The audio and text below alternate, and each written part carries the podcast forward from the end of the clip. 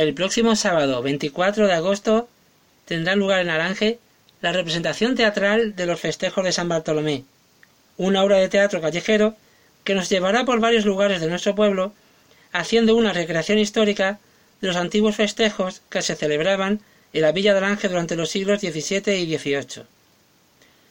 Los ensayos ya han comenzado, obviamente, hace semanas, y tenemos la inmensa suerte de contar en Radio Alange Podcast, la emisora municipal de Alange a la Carta, con una de las actrices y vecina de Alange, como todos los que participan voluntariamente, del reparto de la recreación histórica, Paula Lozano Montero.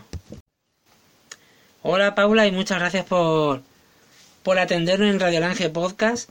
Me gustaría que nos contaras cómo han ido los ensayos y qué días y a qué hora habéis ido. Hola, buenas. Pues los actores de la obra realizamos ensayos todos los días de la semana, exceptuando algunos. La obra suele depender. Esta última semana tenemos ensayos generales cada día. En estos ensayos vamos recorriendo cada una de las escenas que se interpretan, pero en la calle. Y en total, Paula, ¿cuántos personajes sois? Somos aproximadamente unos 40, 50 participantes más o menos.